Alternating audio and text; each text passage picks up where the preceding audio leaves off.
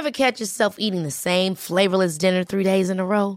Dreaming of something better? Well, HelloFresh is your guilt-free dream come true, baby. It's me, Kiki Palmer.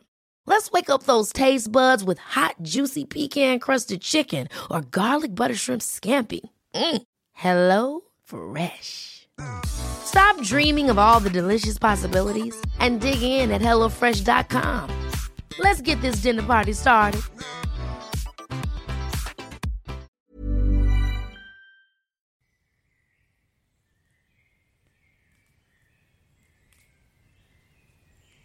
Bonjour tout le monde. C'est Sophie, la créatrice d'Au revoir podcast, qui vous parle. Nous sommes aujourd'hui le mercredi 17 novembre 2021 et c'est une date qui me tient particulièrement à cœur.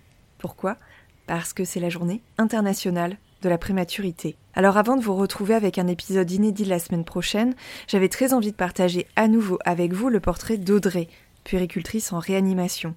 Cet épisode, je l'avais initialement mis en ligne il y a tout juste un an et ça me semblait important aujourd'hui de le remettre en lumière l'hôpital public va mal et les services de réanimation néonatale ne sont pas épargnés. Et pourtant, quand on a un bébé qui naît prématurément et qui a besoin d'être aussitôt pris en charge dans un service de réanimation, eh bien on ne peut pas s'en passer de l'hôpital public et de toutes ces personnes qui, comme Audrey, font un travail merveilleux, extrêmement difficile et pas assez reconnu. Alors voilà, je vous laisse écouter cet épisode, j'espère qu'il vous plaira, et je vous dis à la semaine prochaine pour un témoignage inédit dans lequel une maman parlera de son parcours, ponctué par le deuil périnatal, puis la très grande prématurité. Je vous souhaite une bonne écoute. Ce qui est assez impressionnant chez les prématurés, c'est de se dire qu'ils sont à l'aube de leur vie et qu'en fait, nous, la réanimation, on est un petit peu comme un sas. On est en fait un lieu de passage, on les aide à survivre malgré leur fragilité. Ils sont nés, donc ils sont en vie, mais nous, on essaye de pleinement les rendre vivants. Nous, on est un lieu de passage. Et je pense que ça a toute son importance parce que ce passage aussi, c'est un petit peu l'idée qu'on retrouve parfois ben, dans les soins palliatifs et dans euh, l'accompagnement quand euh, la situation ne se passe pas comme on l'aurait souhaité. Pour nous, c'est un petit peu tous des, décourageux, c'est des petits guerriers. Je sais qu'on utilise beaucoup ce terme-là et c'est vrai que je pense que c'est vraiment approprié pour tous les enfants. Et je dis tous les enfants parce que même ceux dont l'issue euh, n'est pas forcément favorable, c'est aussi des guerriers l'image elle est dure à entendre pour certains parents, mais il faut pas oublier que ces enfants ils se sont battus jusqu'au bout. Et s'ils sont trop fatigués, bah c'est pas de leur faute non plus. C'est juste que ce qu'il y a en face, c'est-à-dire la pathologie, la maladie, l'infection, euh, je pense euh, par exemple ou à un saignement. Enfin, il y a tellement de choses qui peuvent créer euh, des situations complexes. Et bah c'est ça en fait l'origine de la fatigue, mais c'est pas la faute de l'enfant, c'est pas de la faute des parents. Et effectivement, on aura beau mettre toute notre force en commun, la force qui, au début, leur a servi à se battre, quand en face de nous, il y a quelque chose qui est trop gros et qui absorbe trop d'énergie, ben, on pourra pas le combattre. Parfois, les parents se disent, bah, ça a servi à rien. Non, ça a pas servi à rien, parce qu'il y a quand même cette rencontre qui a eu lieu, et il y a quand même ce temps, le temps de, de, connaître quelqu'un, euh, c'est un petit peu, euh, la formulation où effectivement, quand on ne peut plus ajouter de jours à la vie, ben parfois il faut juste ajouter un petit peu plus de vie aux journées. Quand on sait qu'il reste peu de temps à vivre, l'idée elle est vraiment là, c'est que parfois, bah oui, au début on pensait qu'il avait beaucoup de jours devant lui, mais quand on s'aperçoit bah, qu'en fait il est beaucoup plus fatigué que prévu, souvent on dit aux parents, bah oui, là il faut en profiter, c'est maintenant. Neuf mois. En théorie, une grossesse, ça dure 9 mois, ou 41 semaines d'aménorrhée. 9 mois pour que le bébé ait le temps de grandir, grossir, de se développer, d'être armé comme il faut pour pouvoir respirer, manger, digérer, pour pouvoir vivre. Mais il arrive aussi qu'une grossesse n'arrive pas à terme, et pour de multiples raisons, qu'elle se termine avant ces 9 mois. Parfois, l'enfant vient au monde bien plus tôt, bien trop tôt. Selon le terme auquel cette naissance intervient, on va parler de prématurité, de grande prématurité ou même de très grande ou d'extrême prématurité. On avait rêvé d'avoir un bébé de plusieurs kilos et d'une petite cinquantaine de centimètres, d'avoir un bébé qui pousserait un cri victorieux en sortant du ventre. Et quand on est confronté à la prématurité, c'est une toute autre réalité qu'on découvre. Au moment d'accoucher, on ne sait pas si on pourra ne serait-ce qu'embrasser son enfant avant que la prise en charge médicale ne commence. La première rencontre, elle a souvent lieu alors que l'on est sonné, encore sous le choc, on pousse la porte d'une chambre de réanimation néonatale et on est happé par le bruit des machines, par l'obscurité, par l'immensité de cette boîte en plastique qui protège ce minuscule être dont on peine à identifier l'enveloppe corporelle au milieu des fils. Ce bébé prématuré, c'est un poids plume. Il fera peut-être plus d'un kilo, parfois même plus de deux, mais il arrive aussi qu'il ne pèse que 500, 600, 700, 800, 900 grammes. Un poids plume, oui. Un petit être d'une très grande fragilité, oui. Mais d'une fragilité conquérante, parce que dès qu'ils naissent, ces bébés, ils se battent pour vivre. Ces bébés, comme le dit Audrey en introduction, ce sont des guerriers.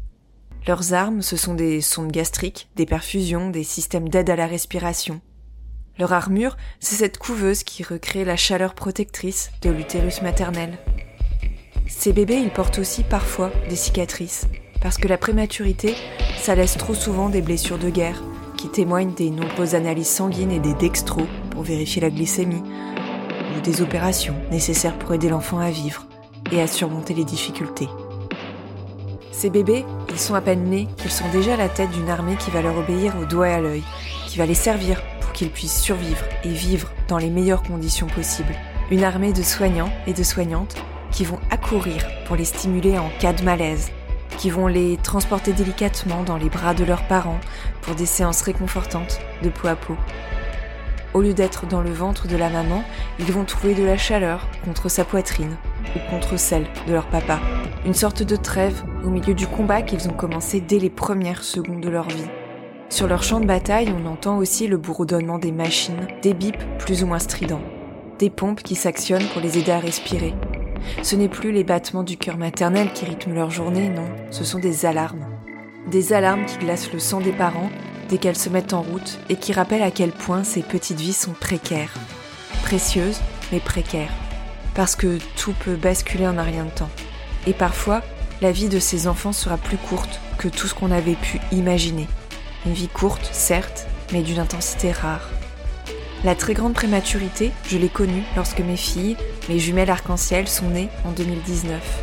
Je mesure ma chance de les avoir encore avec moi, de les entendre rire, pleurer, crier, parler.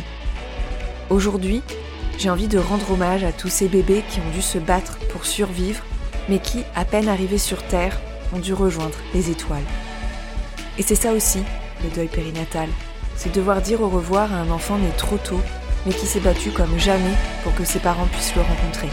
En ce 17 novembre, journée mondiale dédiée à la prématurité, on va rendre hommage à ces petits guerriers, ces petites guerrières à la force incommensurable, en donnant la parole à une personne dont la mission est de les accompagner au début de leur vie, et parfois, pendant leur vie entière, aussi courte soit-elle.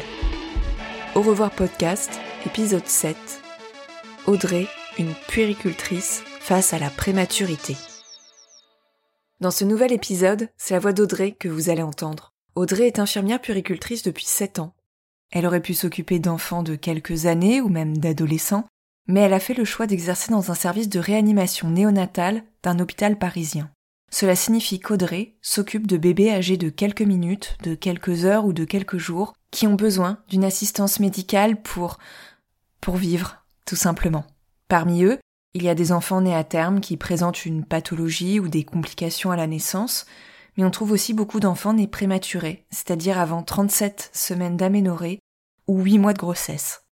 En choisissant d'exercer dans un service de réanimation néonatale, Audrey a progressivement pris ses marques dans un monde dans lequel un petit être se bat dès sa naissance.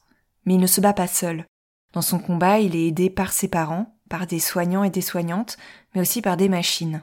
Des machines pour respirer, par exemple, comme lorsque l'enfant est intubé ou qu'il a besoin d'un masque à oxygène. Des machines pour s'alimenter aussi.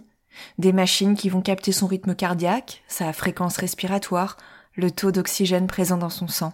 Et c'est souvent cet aspect qui est marquant dès lors que l'on entre dans une chambre de réanimation. Dans la technicité, je pense qu'il y a le bruit. Le bruit des machines, le bruit des bip bip. On a 50 millions de bip bip différents.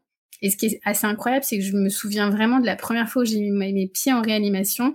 J'entendais tellement de bruit que je me demandais comment faisaient les dames qui allaient me former, donc c'est-à-dire les infirmières puricultrices, pour m'expliquer comment reconnaître quelle sonnerie. Et maintenant que j'y suis depuis des années, quand il y a une sonnerie et que je vois les parents oh, monter enfin directement sur un stress énorme, souvent je leur dis vous inquiétez pas, vous allez entendre plein de bruit, mais nous, on sait les reconnaître parce que c'est vraiment la première chose qui est hyper choquant quand on arrive. On peut entendre des petites bip, bip, bip, Mais souvent, je leur dis, s'il y a quelque chose d'urgent, rassurez-vous, le bip, vous allez tout de suite voir la différence et c'est vrai. Mais je pense que c'est tout ça la technique. C'est les machines, le bruit, les tuyaux. Quand on arrive par exemple dans une chambre et que on a l'impression de voir seulement un petit bout de peau et tellement de fils autour, déjà là on se dit ouh, c'est presque je dirais surnaturel de se dire que au milieu de tout ça, il y a quelqu'un ou un être, en tout cas un petit être qui essaye de survivre. En France, la prématurité correspond à 50 000 à 60 000 naissances par an, ce qui représente environ 8% des naissances totales. Parmi les nouveau-nés prématurés dont s'occupe Audrey, tous n'ont pas le même statut en fonction du terme auquel ils sont venus au monde. Ainsi, le site internet de l'INSERM, l'Institut national de la santé et de la recherche médicale, rappelle qu'on parle de prématurité moyenne lorsque la naissance intervient entre 7 et 8 mois de grossesse, et de grande prématurité lorsque l'enfant naît entre 6 et 7 mois de grossesse. Et si le bébé est pris en charge avant 28 semaines, donc avant 6 mois de grossesse, on parle cette fois-ci de très grande prématurité. Il faut avoir à l'esprit que plus un enfant est prématuré, plus sa vie extra-utérine présente des risques, car ses organes doivent se mettre en route bien plus tôt que prévu et ils ne sont pas encore vraiment prêts à fonctionner correctement. Par exemple, on peut dire que le cerveau des prématurés, et notamment des très grands et grands prématurés, est immature, puisque des étapes essentielles à son développement se produisent entre la 24e semaine et la 32e semaine de grossesse, souligne l'INSERM. En France, les bébés sont admis dès 24 semaines d'aménorrhée en réanimation. C'est dans ce service que l'on va tenter de leur donner les moyens de se battre pour vivre. Toutefois, les techniques utilisées ne sont pas sans risque pour leurs poumons, leur système digestif ou leur cœur et peuvent entraîner des problèmes collatéraux. Ces aléas, couplés à la très grande fragilité de certains enfants, soulèvent bien évidemment des problématiques éthiques et rendent nécessaire une réflexion, des discussions au sein des équipes soignantes afin de ne pas tomber dans un processus de réanimation qui serait complètement déraisonnable. Audrey insiste sur un point. Malgré les avancées médicales en la matière, c'est toujours l'enfant qui, d'une certaine façon, a le dernier mot. C'est lui le chef d'orchestre. Lui qui, au moment de sa naissance, donnera par exemple le feu vert au médecin pour qu'on le réanime. Ou au contraire, qui dira stop s'il est trop fatigué. En France, on peut réanimer effectivement légalement à partir de 24 semaines sous certaines conditions. Comme ce qu'on dit aux parents, c'est situation dépendante. Pourquoi est-ce que je dis situation dépendante? Parce que ça m'est encore arrivé il y a quatre mois, euh, des jumeaux de 24 semaines qui naissent en salle de naissance. Du coup, on était appelé pour euh, ramener les enfants dans leur couveuse. Donc sur ces jumeaux, euh, vraisemblablement, il en a été discuté avec les parents puisque la maman s'est mise en travail et en plus, cette maman connaît déjà le monde de la prématurité, donc on est déjà sur une famille qui connaît euh, les enjeux de la prématurité. Je dis bien les enjeux parce que je dis pas les mots conséquences, mais on sait que les enjeux entraînent des conséquences. Et donc réanimer à 24 semaines, on sait que c'est pas sans risque. Donc euh, souvent la discussion, quand on a le temps, elle est discutée en amont. Si l'enfant a effectivement d'autres euh, symptomatologies, autres que sa prématurité, c'est-à-dire que, que ça soit de type malformatif ou qu'effectivement il y a un tout petit poids c'est-à-dire euh, si effectivement il pèse, euh, je sais pas, euh, s'il a vraiment un poids inférieur à 500 grammes ou 500 grammes, c'est quand même une des limites où normalement on peut se poser la question si c'est un enfant qui est ce qu'on appelle réanimatoire ou pas. Mais par exemple sur ces 24 semaines, qui sur ces deux enfants de 24 semaines, l'un va avoir entre guillemets la chance de pouvoir vivre pendant 48 heures auprès de ses parents. L'autre malheureusement du coup dès la naissance montrera des signes qui feront que nous ne pourrons pas le réanimer. Donc ça, après, effectivement, malgré les techniques, euh, le pouvoir de vie et de mort n'est pas entre nos mains dès la naissance. Et euh, ça, c'est quand même important de le rappeler parce que parfois, on a beau mettre, je pense, tout notre élan pour réanimer, il arrive qu'on n'y arrive pas. Quand euh, ils sont à 24 semaines, on voit l'adaptation et on adapte la réanimation en salle de naissance parce qu'on peut pas se permettre de faire une réanimation aussi active que sur un bébé à terme sur un enfant qui n'a pas les mêmes capacités respiratoires et qui n'a pas les mêmes chances de survie. Et même pour les parents, parfois il est peut-être préférable de passer un petit peu de temps avec son enfant plutôt que de le voir relié à plein de machines ne pas pouvoir en profiter. Après, c'est vraiment, je pense, une question de discussion avec les familles parce que certaines sont totalement opposées à la réanimation D'autres sont totalement pro-réanimation et c'est là où du coup l'équipe doit se poser les bonnes questions et se dire ok on fait quel type de réanimation? Parce que nous notre devoir on le sait c'est que tout enfant qui naît viable et qui crie ou qui nous montre que bah on peut le réanimer, on va on le fait parce que euh, légalement on doit le faire. Maintenant s'il y a situation dépendante euh, il y a euh, ou conflit d'intérêt il va y avoir, je pense que c'est là où va falloir se poser les bonnes questions à l'instant T et suivant la clinique de l'enfant la plupart du temps parce que c'est l'enfant qui va rythmer quand même notre prise en charge même si les parents entièrement euh, leur place parmi les discussions. Ça reste l'enfant qui va nous dire parce qu'on peut pas aller euh, contre ce que l'enfant est en train de nous montrer devant nous. Ça, c'est indéniable. Une fois que l'enfant est admis en réanimation, commence un parcours plus ou moins long, plus ou moins accidenté, plus ou moins rythmé par des complications liées à la prématurité. C'est par exemple l'opération du cœur pour refermer le canal artériel qui, sur un bébé né à terme, se referme très généralement seul. C'est l'intervention en urgence pour intuber rapidement un bébé qui fait un malaise parce qu'il a besoin d'oxygène et qu'il n'arrive pas à respirer. Cette longue route à parcourir, elle est aussi rythmée par les soins, les observations, la prise de poids quotidienne, les échographies cérébrales, la pose des capteurs sur une peau encore très fragile. Contrairement à un bébé né à terme, qui serait admis en réanimation, ce petit préma aurait dû encore profiter du calme et de la chaleur du ventre maternel. Entre toutes ces phases de stimulation, il doit pouvoir se reposer, récupérer, reprendre des forces, et nécessite donc une prise en charge toute particulière et une vigilance de tous les instants. Il faut bien avoir à l'idée que comme l'enfant n'a pas terminé son développement dans son intégralité, on se replace dans euh, la symbiose de se dire cet incubateur euh, s'apparente effectivement euh, au monde utérin, mais il faut s'imaginer que pour cet enfant, on sait que c'est très violent. Il vient d'être arraché à un milieu qui était très chaud, dans lequel il baignait dans un liquide, Enfin, en tout cas, il nous a montré qu'il avait envie de se détacher de ce milieu souvent. Et du coup, on va devoir aider ce petit être à survivre à l'extérieur et à se développer de manière euh, extracorporelle. Et donc, euh, je pense que les vigilances, elles vont être sur le fait que, ben, on sait que, par exemple, la peau ne va pas réagir du tout de la même manière qu'un bébé à terme. Et parce que souvent, euh, la peau des prématurés est très fine. La manière dont on prend en charge l'enfant et dans le mot prendre, je, mets aussi mes mains parce que là effectivement on le verra pas, mais dans la manière où on prend en charge un enfant, il y a le toucher qui peut être extrêmement brutal pour le nouveau-né prématuré. Parce que le nouveau-né à terme, on va pouvoir lui toucher le pied de manière un petit peu euh, normale. Euh, un enfant qui est prématuré, si on met les mains dans l'incubateur et qu'on touche l'enfant comme si c'était un nouveau-né, euh, en deux minutes, l'enfant va nous montrer des signes de détresse qui vont se faire vite voir sur le scope.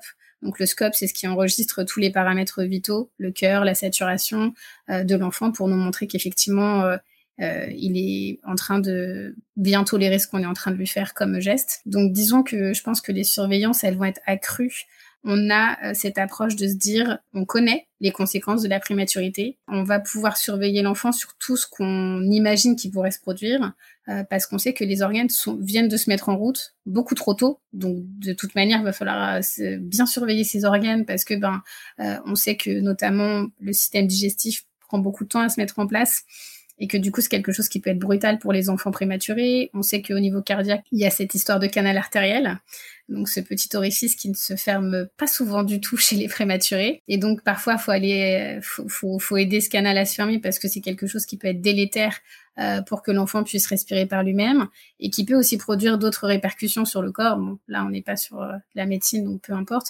mais je pense que ça va être tout ce qui va être sur le toucher et l'appréciation générale de l'enfant, c'est-à-dire que un prématuré, on s'en doute peut-être pas, mais peut naître avec les yeux fermés qui ne sont pas encore ouverts.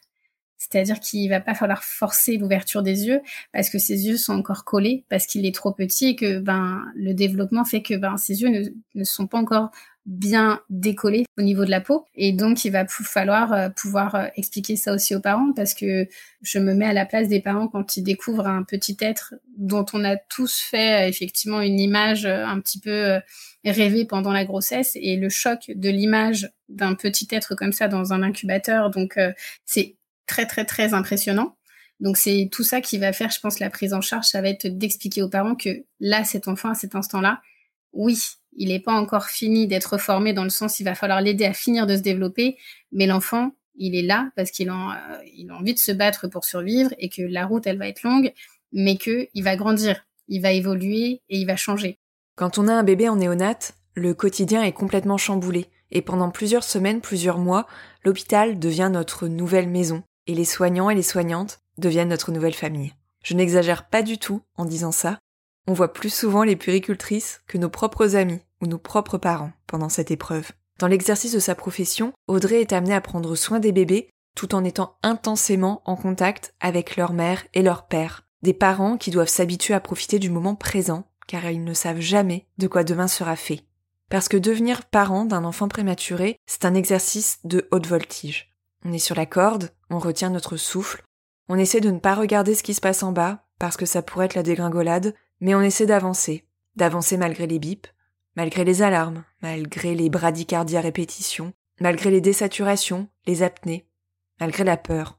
On essaie de se protéger car ce nouveau quotidien complètement anormal joue avec nos nerfs. Malgré tout, on s'attache à ce bébé minuscule, dont le masque à oxygène mange plus de la moitié du visage.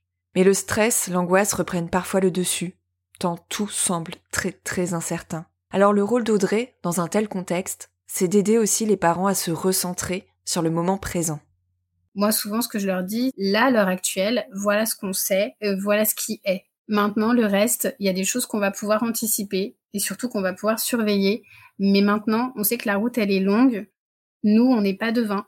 On est effectivement, euh, on peut se baser sur la médecine, on peut se baser sur les pronostics pour essayer parfois de se dire à cet enfant quand même il y a ça, ça, ça. Bon, si on arrive à maîtriser ce paramètre-là, ça va peut-être passer. Faut qu'on lui laisse sa chance. On se dit que sur 24-48 heures, ça va peut-être se jouer.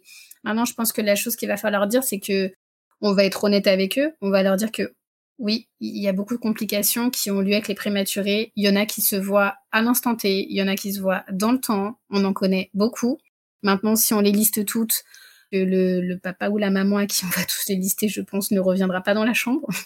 souvent, on peut essayer de, justement, pour faire un petit lien avec maman, souvent l'allaitement, ça va être un bon moyen de se dire que, en tout cas, souvent les mamans se disent qu'elles ont l'impression de servir à quelque chose quand leur lait est donné à leur enfant. Donc leur lait ne leur sera pas donné directement dès qu'elles vont tirer du, du tire-lait. Hein. Il faut qu'il passe par un processus euh, de pasteurisation. Mais disons qu'on va essayer de mettre en place des petites actions pour que les parents arrivent aussi à prendre leur place de parents tout en se disant que il faut se concentrer sur le moment présent, ce qui va être la chose la plus difficile. Mais se concentrer sur le moment présent, je pense que ça doit être un petit peu notre euh, notre phrase euh, de tous les jours parce que euh, en même temps que ça soit chez un prématuré ou un nouveau-né et ça ça c'est vrai, il y a des choses qu'on peut beaucoup anticiper, mais quand on les anticipe pas et que ça arrive de manière très aiguë et brutale, ce qui apparaît brutal pour les parents peut aussi l'être pour nous parce qu'on se dit qu'on a échoué quelque part. Donc euh, bien souvent, on est un peu au même rythme que les parents. C'est ça qui est un peu compliqué. Les, les parents, je pense, peut-être doivent se dire ah mais eux, ils doivent savoir,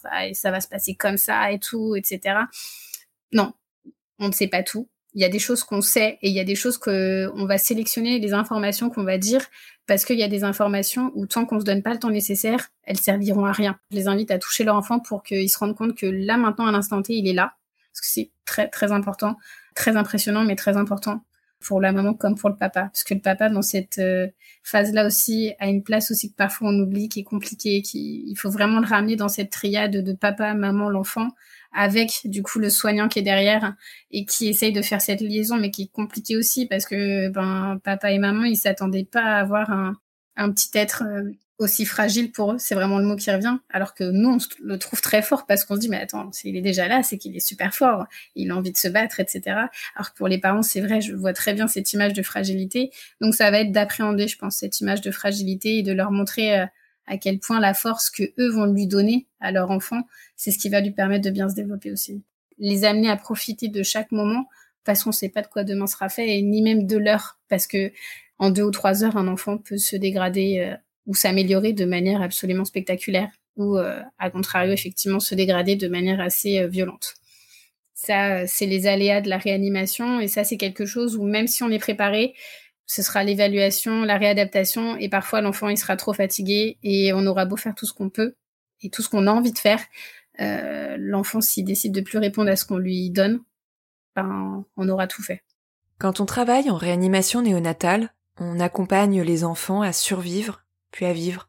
On accompagne les parents, on les épaule dans les bons moments, on leur montre les gestes pour changer la couche du bébé, pour l'installer en peau à peau. Mais on les accompagne aussi dans les difficultés et dans les moments plus compliqués. Beaucoup plus compliqués. Car naître prématuré, c'est devoir surmonter des problèmes immensément grands. En tant que parent, je me suis sentie toute petite face aux difficultés que mes filles ont dû surmonter. Je me suis sentie minuscule à leur naissance et encore plus minuscule lorsque plusieurs semaines après, l'une d'elles a vu son pronostic vital de nouveau engagé. Audrey le dit elle-même, il existe malgré tout des petits miracles. Il arrive que la situation soit tellement critique que le pronostic vital de l'enfant soit engagé, et dans ce cas-là, les parents doivent en être informés par l'équipe médicale. Mais parfois, on attend le pire, et le pire ne survient pas. Sans qu'on sache véritablement pourquoi, l'enfant reprend des forces et franchit un cap, il déjoue tous les pronostics. Cependant, certains enfants seront face à un obstacle beaucoup trop grand. Et lorsque l'enfant n'arrive plus du tout à se battre, eh bien dans ces moments-là, il faut encore et toujours l'accompagner. L'accompagner dans cette fin de vie, cette fois-ci. Audrey, en tant que puéricultrice, m'a expliqué comment elle percevait les choses à partir du moment où les bébés entrent dans une phase qu'on appelle de soins palliatifs. Autrement dit, des soins destinés à soulager la douleur du bébé et non plus à le guérir.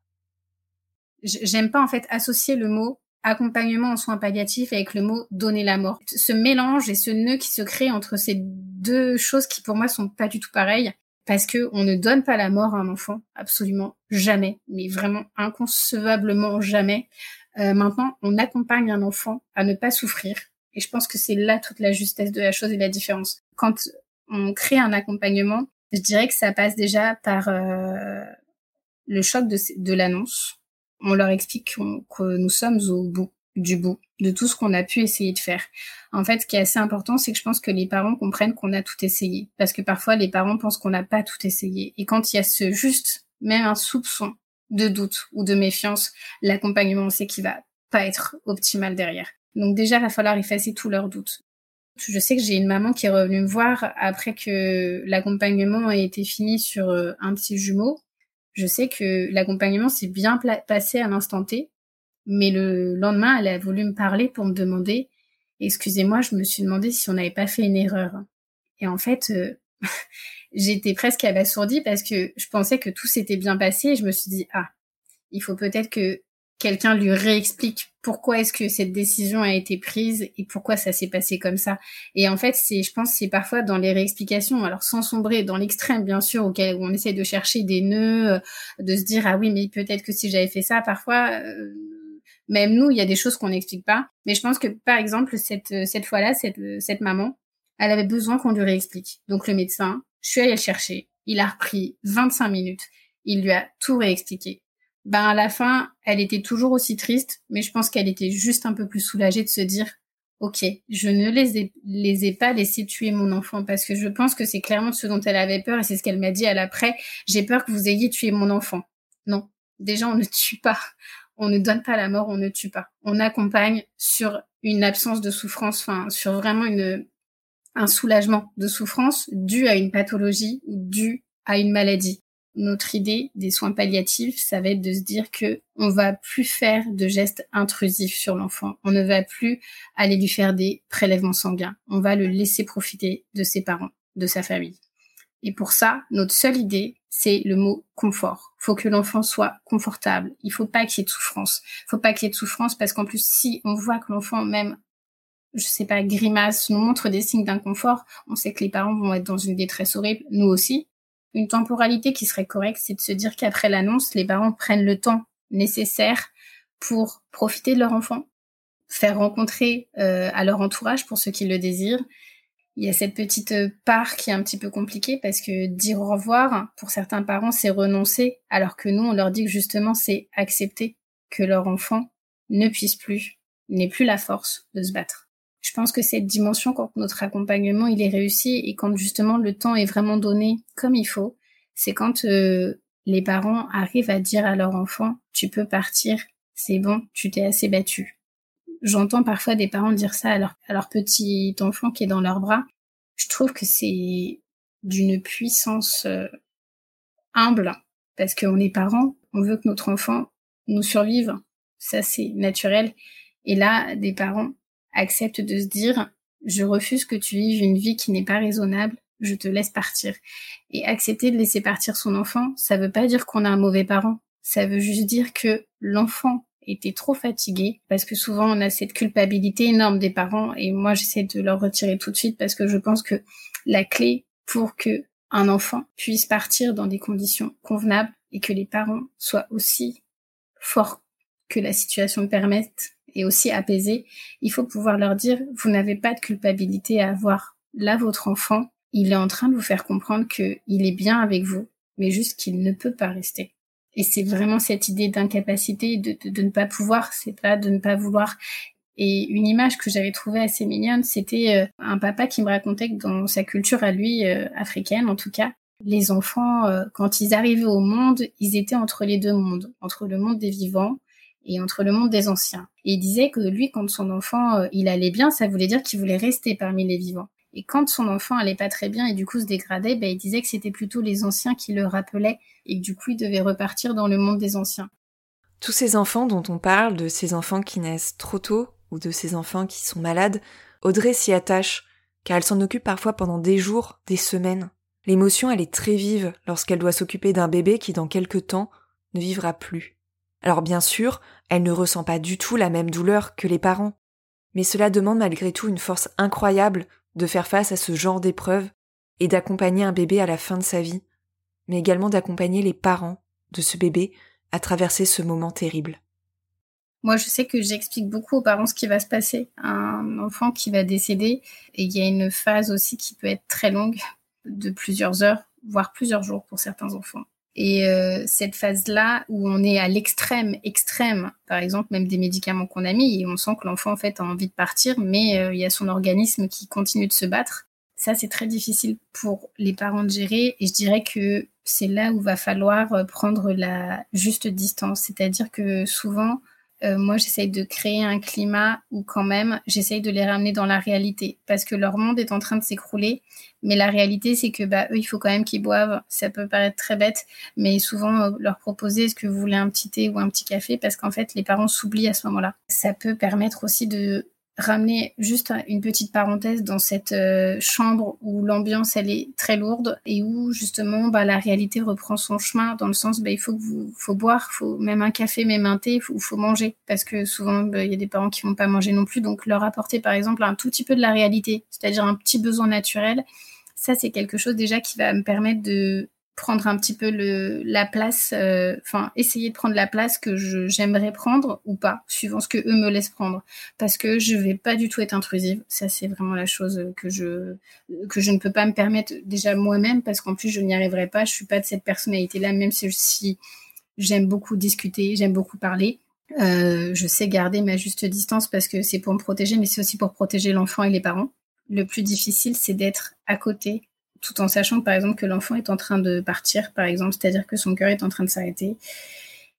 Et quand euh, on sent effectivement que je dirais même pas que c'est un chagrin de tristesse, je dirais que c'est absolument une sorte d'apocalypse de tristesse qui s'abat sur les parents. En fait, c'est c'est comme si on ressentait en fait cette vague arriver dans la chambre. Je je pourrais pas la décrire, mais pour l'avoir vécu souvent, euh, on est à côté, donc on se sent spectateur en plus de quelque chose dont on a été acteur, entre guillemets, dans le sens où on a produit des thérapeutiques chez cet enfant auparavant, et là on est obligé d'accepter de le laisser partir aussi quelque part, même si c'est notre patient et pas notre enfant. Attention, il faut quand même pouvoir garder sa place, et ça c'est vrai que c'est compliqué aussi pour les parents, mais euh, l'attachement qu'on peut avoir sur des, sur des enfants, il est réel.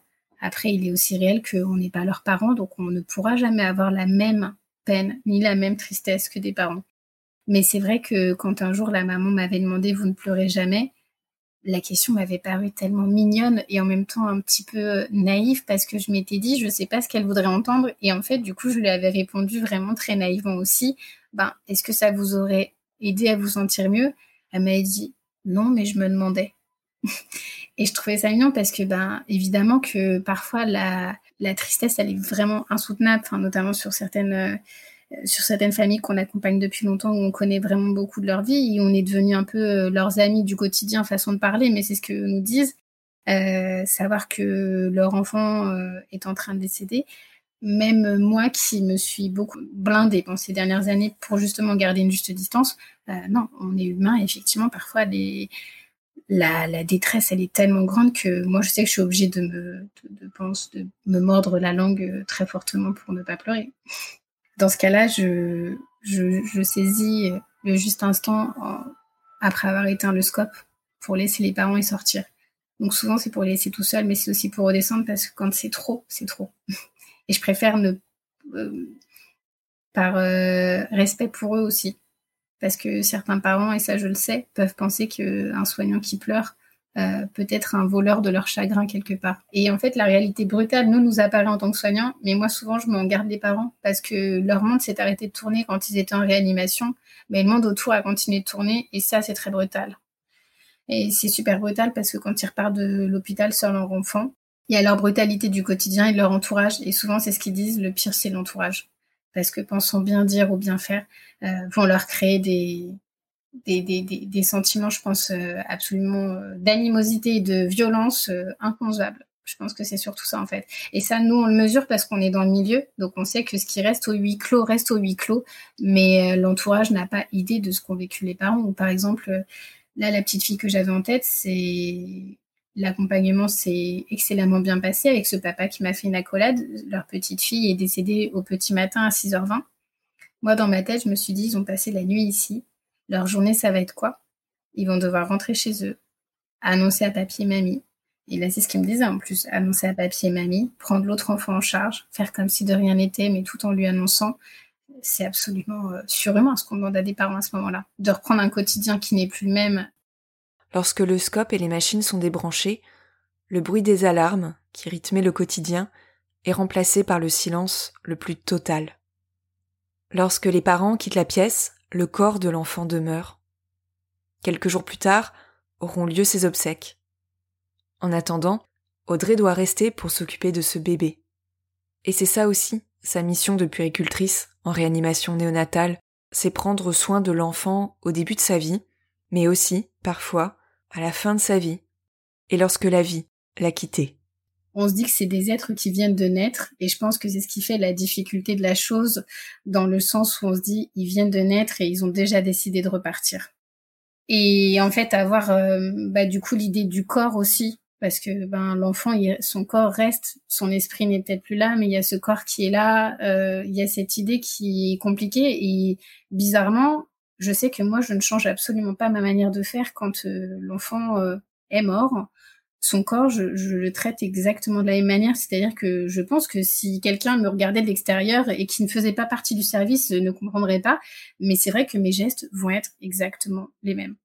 La toilette que je vais lui faire, ce sera comme si euh, c'était une toilette sur un enfant classique en fait. Et je pense qu'il y a cette idée de l'intérêt supérieur de l'enfant quand on en parle. Je pense que c'est l'intérêt supérieur de l'enfant quand effectivement on est dans une prise en charge, ça c'est indéniable. Mais l'intérêt supérieur de l'enfant quand il est mort, c'est aussi indéniable parce que euh, les parents ils ont besoin de se dire que c'est pas parce que euh, l'enfant est décédé que euh, il y a plus rien. Non, il y a encore des choses. Alors qu'est-ce qu'il reste lorsqu'un bébé qui n'aurait pas dû naître aussitôt décède à l'hôpital? Il reste les souvenirs qu'on a réussi à se fabriquer pendant cette période, il reste les photos, et dans l'établissement où travaille Audrey, il reste également ce qu'on appelle un carnet de vie. Ce carnet de vie retrace les jours vécus par le bébé, qu'il soit né prématuré ou à terme, qu'il soit décédé ou qu'il soit sorti vivant de l'hôpital. Ce carnet, c'est l'histoire des débuts de sa vie, et parfois, c'est l'histoire de toute sa vie. Euh, c'est une sorte de petit album photo, faut s'imaginer, avec euh, des pages colorées que, que l'on fait. On prend pas mal de photos avec accord des parents, bien sûr, on leur en parle. Moi, j'ai l'image où souvent, par exemple, la naissance, et souvent on prend les petits pieds en photo et on explique euh, pourquoi il est né tôt avec des mots très simples. On essaie de faire participer les parents à ces carnets. Souvent, quand c'est trop compliqué, on le fait nous pour expliquer bah, justement les avancées, euh, les reculs et ça son importance. On ouvre le livre, on ne connaît pas la fin. Si on la connaissait, euh, on n'écrirait pas le livre. Euh, faut s'imaginer que nous, on le fait comme si, à l'instant T, l'enfant, il est comme ça. On le prend à l'instant T. Ben, quand l'issue n'est pas favorable, et ben en fait, euh, ce livre, bizarrement, on sait qu'à posteriori, des parents nous ont quand même beaucoup euh, remercié de nous dire que, en fait, ben, c'est comme s'il était encore vivant. Parce que malgré le fait qu'il n'existe plus physiquement, euh, à travers ce livre, bon, évidemment à travers les souvenirs et même les pensées. Mais là, il y a quelque chose de physique et d'acté qui représente leur enfant. Et euh, bah, parfois, ça aide à surmonter le deuil justement euh, de la perte d'un enfant, tout comme ça peut aussi aider des enfants plus tard qui ont grandi avec des handicaps ou des difficultés à comprendre ce qui s'est passé quand ils étaient petits euh, donc c'est vrai que là, en parler comme ça, ça peut paraître anodin, mais je sais que la force de ce carnet, en fait, elle est bien plus importante que euh, un simple bout de papier avec une photo et de l'écriture dessus. Parce que cet enfant, il existe et il a existé et il existera toujours. Parce que après c'est une question de faire continuer et perpétuer en fait le souvenir. Et du coup le carnet de vie parfois ça acte ça. Et du coup la maman justement qui un jour m'avait demandé si elle avait, si on avait fait une erreur le lendemain elle son carnet de vie était plutôt rempli pour un petit euh, un petit bout de chou qui était resté avec nous que deux semaines et ben euh, la dernière fois, elle m'a envoyé une photo de sa petite famille en entier, avec un autre enfant qu'elle a fait depuis, avec le carnet de vie euh, sur la photo.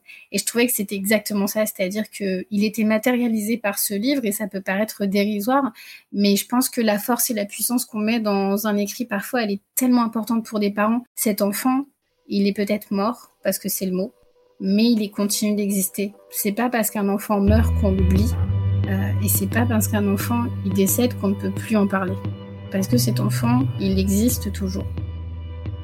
Selon l'association SOS Préma, un bébé naît prématuré toutes les 8 minutes. Alors si on fait le calcul, on peut dire que 5 ou 6 bébés prématurés sont nés pendant que vous avez écouté cet épisode. Parmi eux, certains croiseront peut-être la route d'Audrey et de ses collègues. Comme je le disais en introduction, je souhaitais ici rendre hommage à tous ces bébés qui sont nés trop tôt et qui sont aussi partis trop tôt. Mais je souhaite également remercier toutes les personnes qui prennent soin de ces bébés, toutes les personnes qui, comme Audrey, les accompagnent, quelles que soient les circonstances. Alors merci Audrey pour ton engagement quotidien vis-à-vis de ces enfants et de leurs parents, et merci d'avoir accepté de parler de ta profession de puéricultrice avec autant de délicatesse. Je vous remercie pour votre écoute et je vous dis à très très vite. Et pour clore cet épisode, je vous laisse repartir avec ces mots qu'Audrey aime dire à tous les parents dont elle a croisé le chemin et qui ont dû dire au revoir à leur bébé. Souvent, euh, quand il euh, y a un enfant qui vient de décéder, c'est vrai que euh, la chose à laquelle on pense pas, c'est que les parents y restent tous les deux mais que l'épreuve qu'ils viennent de vivre, souvent c'est quelque chose qui engendre une déchirure et peut-être souvent des reproches inconscients aussi, qui fait que les parents se déchirent et souvent euh, cette épreuve fait que les couples se séparent, tout comme une hospitalisation longue, euh, qu'elle soit d'un prématuré ou d'un nouveau-né.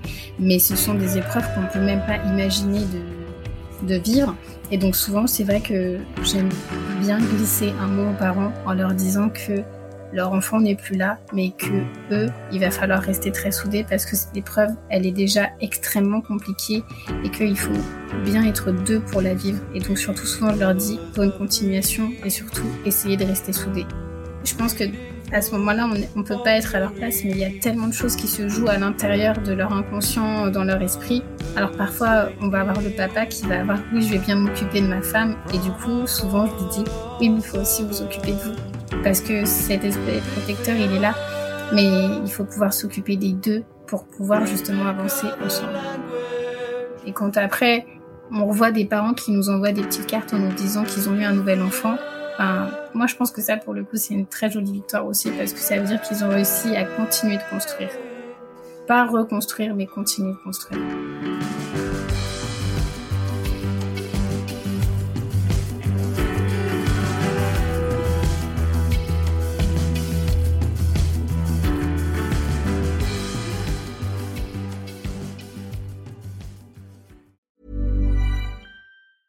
Ever catch yourself eating the same flavorless dinner three days in a row? Dreaming of something better? Well, HelloFresh is your guilt-free dream come true, baby. It's me, Gigi Palmer. Let's wake up those taste buds with hot, juicy pecan-crusted chicken or garlic butter shrimp scampi. Mm. Hello Fresh. Stop dreaming of all the delicious possibilities and dig in at HelloFresh.com. Let's get this dinner party started.